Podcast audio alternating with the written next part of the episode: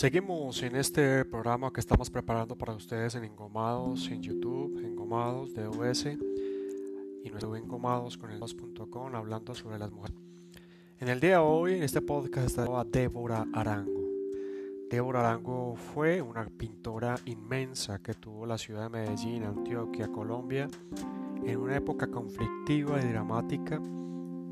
Y trataré de explicarles un poco porque he considerado que el segundo podcast de estas mujeres artistas o basados en las mujeres artistas que vamos a entrevistar en, Engomados, eh, ella tiene un papel preponderante. Aparte porque es colombiana, es paisa, es de Medellín y sobre todo porque marcó una tendencia y fue pionera en todo su trabajo. Ella nace en 1907 en la ciudad de Medellín y muere en Envigado en el 2005. Pintora, acuarelista, se enfrentó también a los frescos, a la manera de hacer pintura a través de los frescos.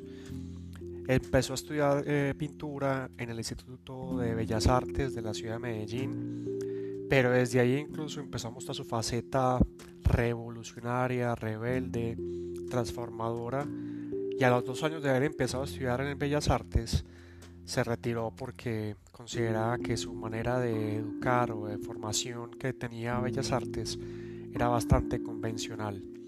Se hizo discípula del gran maestro Pedro Nel Gómez de la ciudad de Medellín. En 1937 incluso participó, participó perdón, por primera vez en, la, en una exposición colectiva y ya desde ese momento sus desnudos resultaron ser escandalosos. En 1939 en lo que se conoce como el Club Unión de Medellín, en el centro de la ciudad de Medellín, realizó una exposición y obtuvo el primer premio en ese momento. Y en 1940 realizó la primera exposición individual en el mítico Teatro Colón de Bogotá. Era tan escandalosa para la época, para la sociedad de la época en Colombia, Medellín, en Antioquia, considerada muy conservadora y tradicional, que varios de los obispos y del clero de la ciudad de Medellín y Antioquia pidieron su excomunión. Debido a este conflicto constante, a la cantidad de resistencias que había en el ambiente, ella decidió viajar por México, Estados Unidos, España, Inglaterra, Escocia, Francia, Austria. Incluso hay una anécdota bien interesante porque en 1955, en la España, que ya estaba siendo dominada por la dictadura de Francisco Franco, tuvo una exposición en el Instituto de Cultura Hispánica de Madrid y al otro día que fue inaugurada su exposición, los cuadros fueron bajados y removidos de la exposición. Se le considera entonces a Débora Arango la primera mujer que pinta desnudos, al igual que también conectaba con contenidos políticos de personajes famosos de la época representados como animales. Una de sus grandes, dos grandes obras eh, tienen que ver o típico es la alegoría a los cultivadores de fique que fue creada en 1947 y que hoy se encuentra en las oficinas de los almacenes éxito en el municipio de Envigado muy cercano a la ciudad de Medellín. Y todo lo que hay alrededor de la obra del 9 de abril de 1948 que todos conocemos como el Bogotazo. Una época donde se fracturó la historia colombiana en dos con un estilo expresionista es eh, muy opuesta, supremamente al otro lado de los cánones o de los dogmas o de las maneras que Academia abordaba la pintura. Es, ojo a esto, es considerada la gestora de la primera revolución estética en Colombia.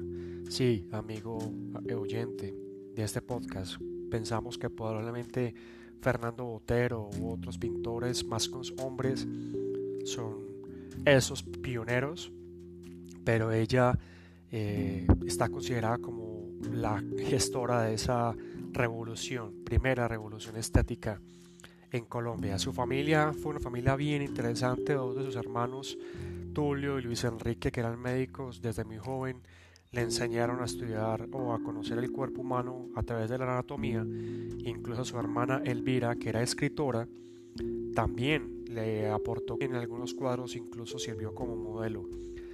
Sufrió de constante censura.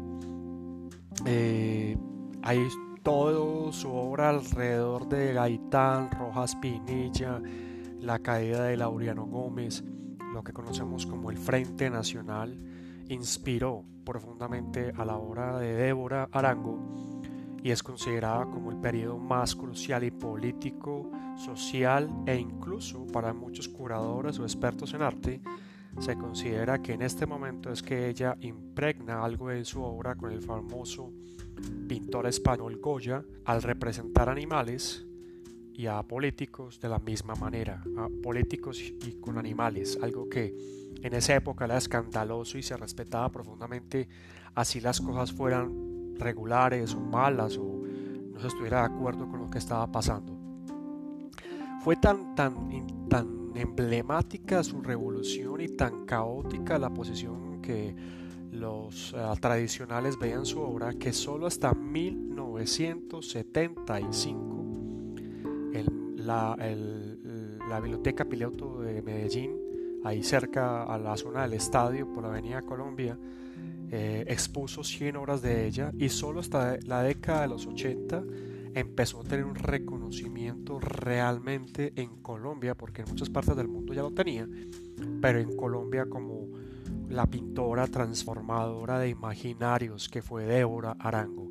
Hoy hablando de mujeres artistas y Débora, sin lugar a dudas, junto con otras, por supuesto, pero he escogido a Débora porque considero que es un testimonio único, femenino, hiper mega radical de esos momentos tan conflictivos y difíciles que tuvo la historia moderna de Colombia. Hablábamos un poco de lo que sucedió el 9 de abril, todo lo que sucedió con Gaitán y su muerte en Bogotá, lo que generó eso en Colombia, lo conocido como el Frente Nacional, donde no había elecciones, sino que los dos partidos tradicionales se trasladaban el poder.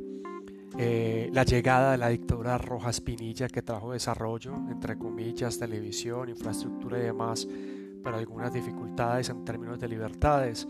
Y por supuesto, la caída de Laureano Gómez, personaje controversial muy del Partido Conservador que permeó el pensamiento político de la época. Débora trascendió no solamente a una generación, en un momento donde las mujeres tenían otro papel, imaginemos lo que era en ese momento la mujer en Colombia, y Débora pintaba y tenía una posición política, social, independiente y radical frente a lo que estaba pasando.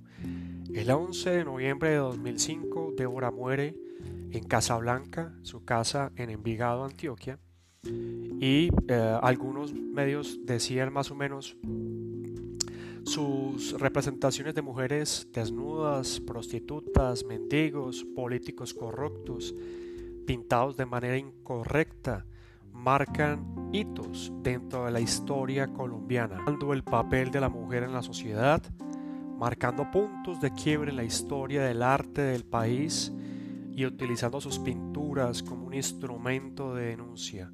Hoy en día, su obra vuelve a ser estudiada, dicen muchos, como un documento estético e histórico de la memoria colectiva de los colombianos que en ese momento histórico dividió partió y trascendió la historia que hoy, 2020, aún estamos tratando de despejar y entender.